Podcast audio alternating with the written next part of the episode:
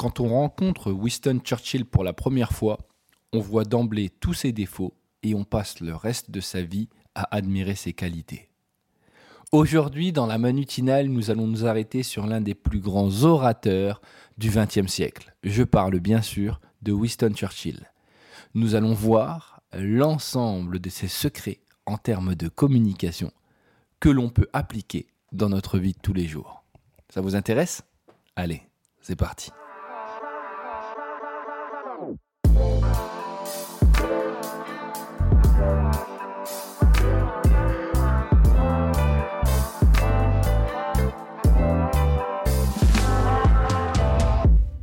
Je n'ai rien à offrir, que du sang, du labeur, des larmes et de la sueur. Cette phrase, vous l'avez déjà sûrement lue dans un ouvrage historique. Vous l'avez déjà entendue dans un documentaire parlant de personnalités politiques du XXe siècle ayant l'ajout verbale facile. Cette phrase vient d'un homme qui euh, est pour moi l'un des meilleurs punchliners du XXe siècle. Je parle bien sûr de Winston Churchill. Un politique qui n'avait pas sa langue dans sa poche et dont je suis persuadé nous pouvons tirer de nombreux enseignements. Alors, plutôt que vous donner juste mon avis, j'ai décidé de lire un ouvrage plutôt léger que je conseille à tous de François Jouffa et Frédéric Pouillet, Jouez là comme Churchill. Parce qu'il faut savoir que Winston Churchill n'était pas le meilleur des communicants à la base. Hein. Il faut savoir que c'était un homme assez frêle dont, dont on aurait pu, si on l'avait vu euh, lorsqu'on était jeune, penser qu'il n'aurait rien fait de transcendant dans sa vie. Et pourtant, c'est devenu l'un des plus grands orateurs que le XXe siècle ait connu. Alors, dans ce bouquin, c'est pas réellement l'histoire de Winston Churchill qu'on a, et c'est ça qui est intéressant, c'est qu'à l'intérieur, vous avez des bouts, des anecdotes sur son histoire, avec énormément de citations. Euh, sur, que, que vous allez pouvoir réutiliser après ou qui vont vous donner un état d'esprit. Et ce matin, j'ai décidé un petit peu de vous donner de ce que j'ai trouvé dans l'ouvrage. C'est pure paresse que de ne pas condenser sa pensée dans un laps de temps raisonnable. Churchill faisait partie de ces personnes qui détestaient les gens qui parlaient et s'écoutaient parler, en fait. Il avait toujours ce, cette volonté, lorsqu'il allait prendre la parole, d'être court, concis et incisif. Pourquoi? Parce que pour lui, tout simplement, la véritable parole ou le la véritable force que l'on avait dans la parole, c'était de pouvoir dire clairement et de manière percutante ses propos. Alors on a euh, toujours euh, des punchlines qu'il a mis en avant. Alors c'est le mot que vous allez entendre beaucoup aujourd'hui parce que réellement pour moi c'était un rappeur en fait du, du, du 20e siècle. La différence entre dictature et démocratie, en démocratie, lorsqu'on frappe à votre porte à 6 heures du matin, c'est laitier. Pour Winston Churchill, ce qui était réellement important pour faire une bonne prise de parole, c'était d'écrire et réécrire son texte jusqu'à ce qu'il soit parfait. Et oui, même pour les personnes qui ont une aisance orale, même pour les personnes qui pensent qu'ils peuvent improviser, qu'ils sont à l'aise, qu'ils connaissent leur sujet, ça ne suffit pas. Pour lui, en fait, il fallait soigner son introduction, les quelques premières paroles, et sa conclusion et surtout utiliser un style métaphorique et compréhensible par tous. Et là, c'est quelque chose que l'on devrait tous avoir en tête lorsque l'on discute avec les gens. Je m'explique. Il est plus facile de faire une métaphore, c'est-à-dire prendre une image que tout le monde connaît, plutôt que d'essayer à se lancer dans une explication complexe de quelque chose qui pourrait perdre les gens. Alors, pour Winston Churchill, ce qui était important, c'est d'être unique reconnaissable. En politique, on réussit non pas tant par ce que l'on fait que par ce que l'on est. Et eh oui, on le voit bien aujourd'hui dans certains pays, ce n'est pas réellement le programme qui fait élire l'homme, mais plutôt juste l'homme. On donnera le mauvais exemple euh, du président du Brésil ou encore de notre ami Donald Trump. En fait, il faut ne pas passer inaperçu. La renommée est encore, selon Churchill, la meilleure chose de la vie. L'attitude est une petite chose qui fait une grande différence. Vous pouvez avoir un contenu qui est très intéressant.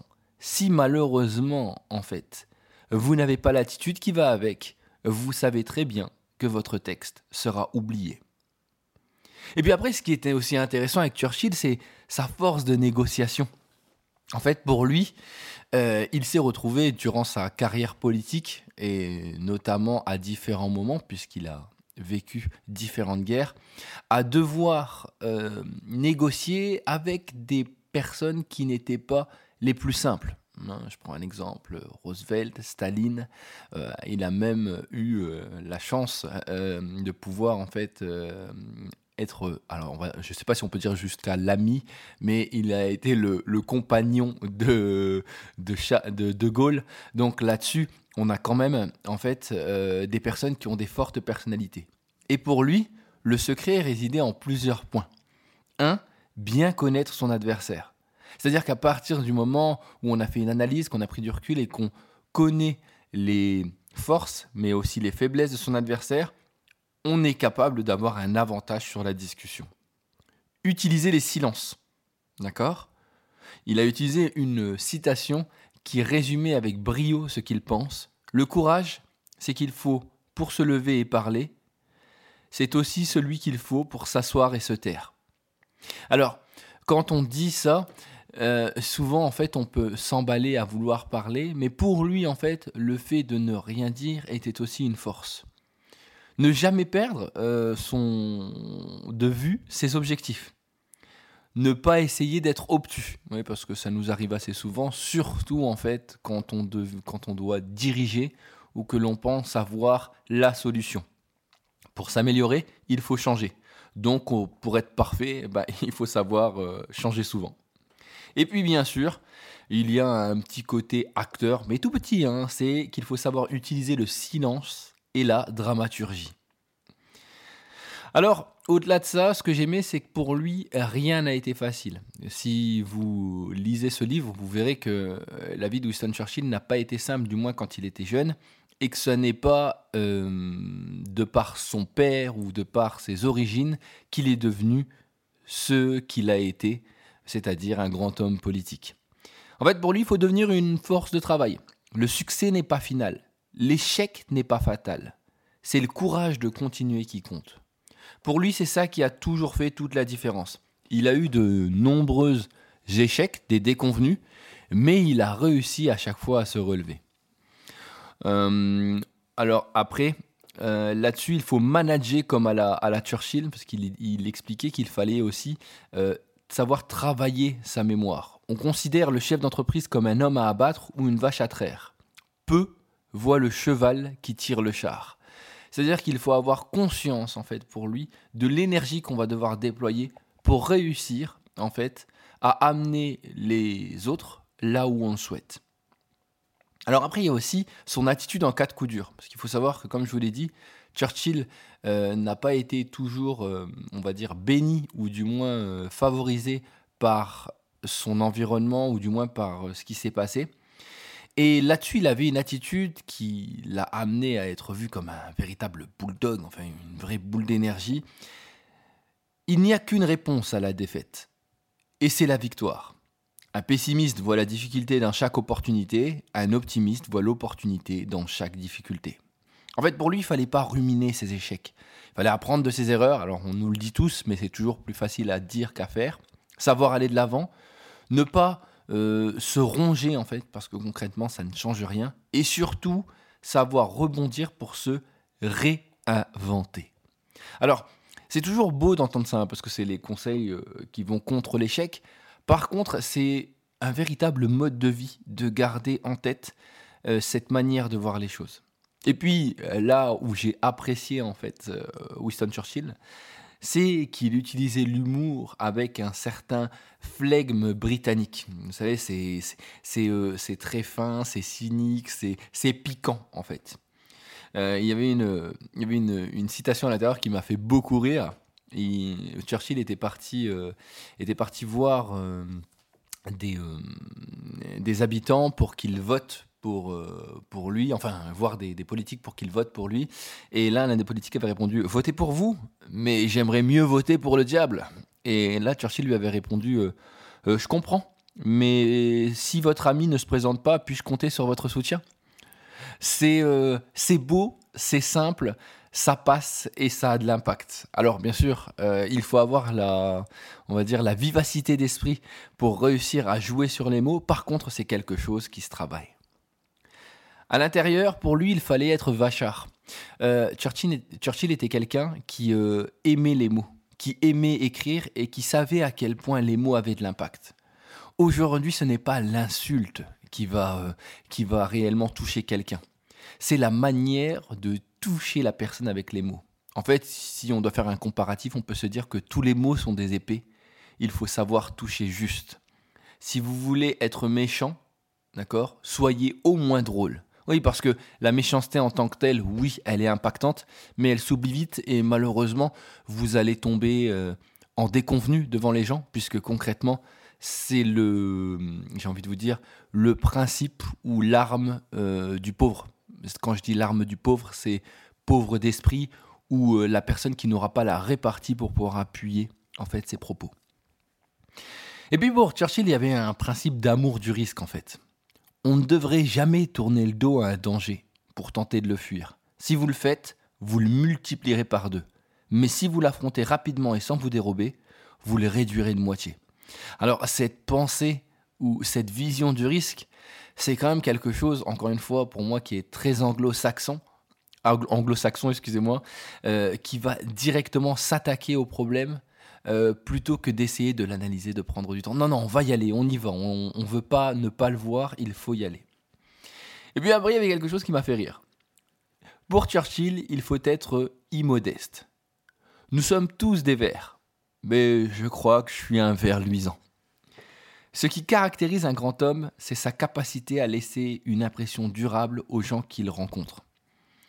Alors, l'ego a très mauvaise réputation, vous le savez, hein, c'est un peu ce qui nous déchire dans notre vie, mais on le confond souvent avec de la prétention, de l'arrogance, voire même de la mégalomanie.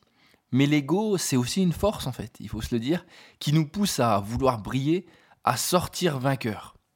C'est réellement quelque chose qui peut nous amener à nous pousser au-delà de nos limites. Il faut essayer en fait d'avoir conscience de sa propre stature et essayer de devenir plus grand que de nature. Il ne faut jamais se penser inférieur à quiconque, à quiconque, c'est le début du renoncement.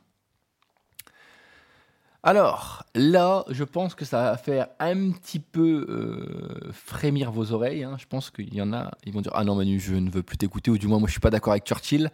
Et pourtant, je dois vous avouer que je le suis à 800%. Alors, souvent, on dit que l'authenticité est importante, le fait d'être transparent avec les gens. Et pourtant, pour Churchill, il faut parfois savoir mentir. C'est-à-dire, parfois, la vérité est si précieuse qu'il lui faut pour escorte un régiment de mensonges. On préfère présenter à des personnes des mensonges qui les élèvent plutôt que des vérités qui les abaissent. Alors, pourquoi on doit mentir? Dans quel cadre on peut mentir? Eh bien, il y a cinq bonnes raisons, selon lui. La première, pour ne pas blesser une personne. La deuxième, pour des raisons de confidentialité. La troisième, pour ne pas décevoir quelqu'un par rapport à quelque chose pour protéger quelqu'un. Ou tout simplement euh, bah, par flemme. Ouais, il l'a mis aussi comme ça, ça peut être pas mal. Alors pourquoi mentir? Bah, Comme je vous l'ai dit, hein, là-dessus c'est un peu compliqué parce que c'est un principe dans lequel on ne se sent pas bien et pourtant on le sait.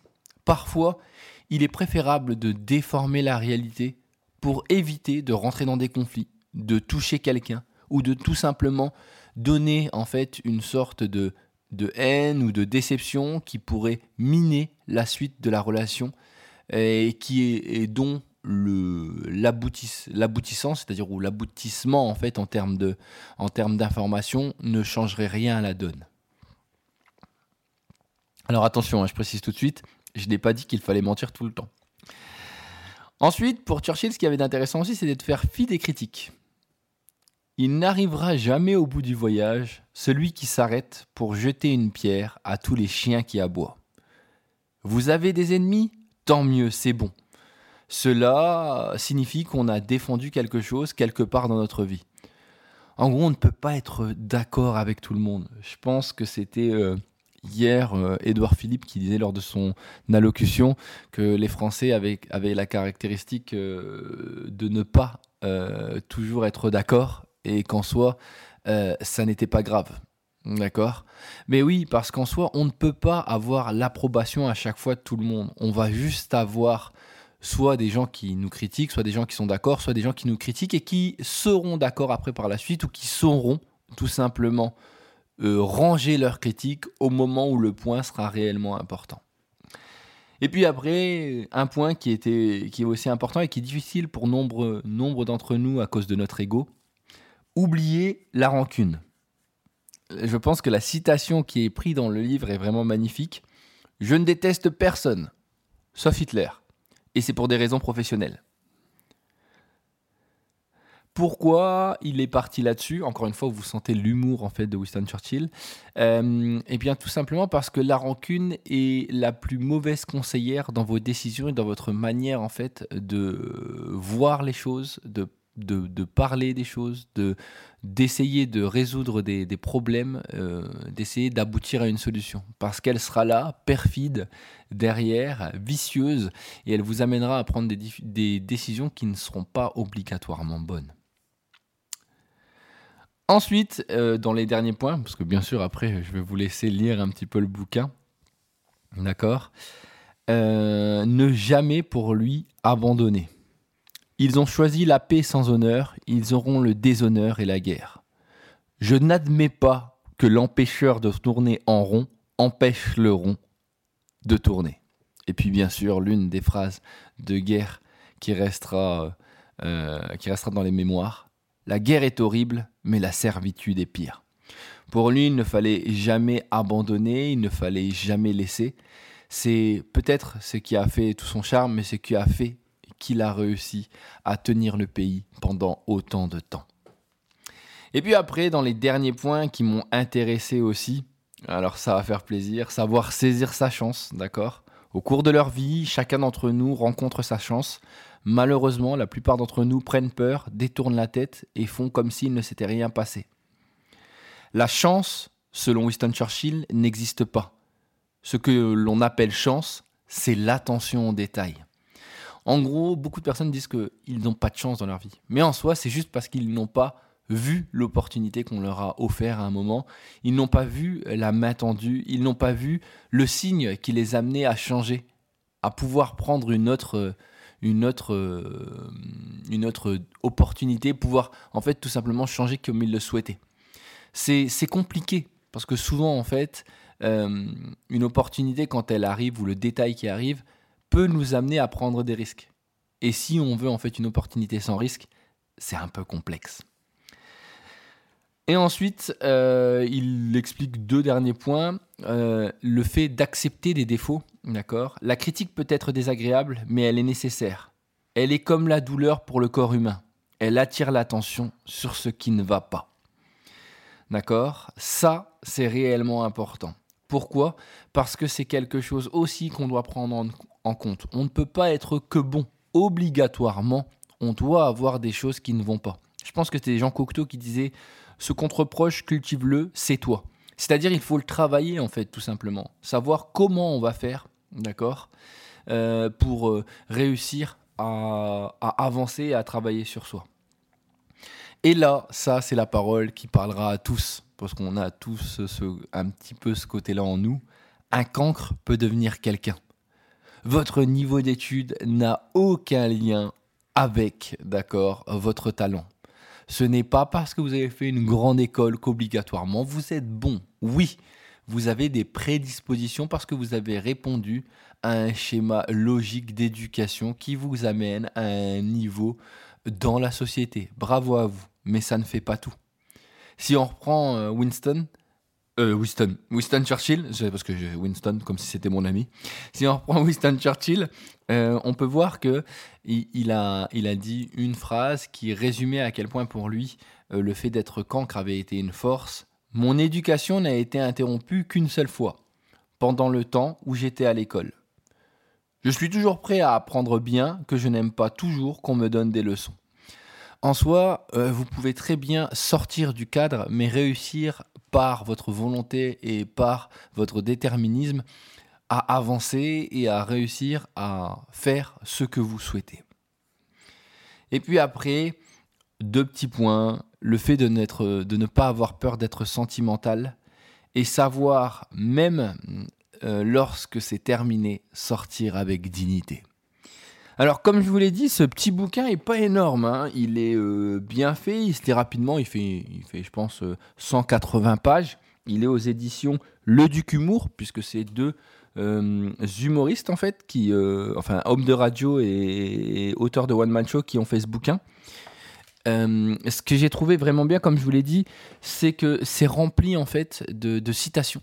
Euh, qui sont vraiment fortes, des phrases que vous pouvez garder en punchline et que vous pourrez réutiliser. Mais c'est surtout euh, un côté de Churchill, ou du moins les anecdotes qu'ils ont, euh, transforment l'homme politique en homme de tous les jours, avec ses forces, ses faiblesses, ses, ses qualités et ses défauts. Et je pense que c'est toujours intéressant en fait de voir cette facette-là d'un homme parce que c'est celle qui nous touche le plus et avec laquelle on se sent le plus en adéquation. Je vous conseille ce bouquin si vous voulez le lire. Alors bien sûr, euh, si euh, en ce moment je sais que c'est compliqué, mais vous pouvez le commander sur la Fnac euh, ou sur Amazon, même si c'est pas une, c'est pas le meilleur moment pour le moment. Pour ceux qui sont à Dunkerque, bah, si vous voulez, vous pouvez me le, prendre, je vous l'emprunte, je vous le poserai dans votre boîte aux lettres si vous en avez envie. Pour ceux qui ne sont pas de Dunkerque, je ne peux pas vous le mettre dans votre boîte aux lettres parce que ça va faire un peu trop loin.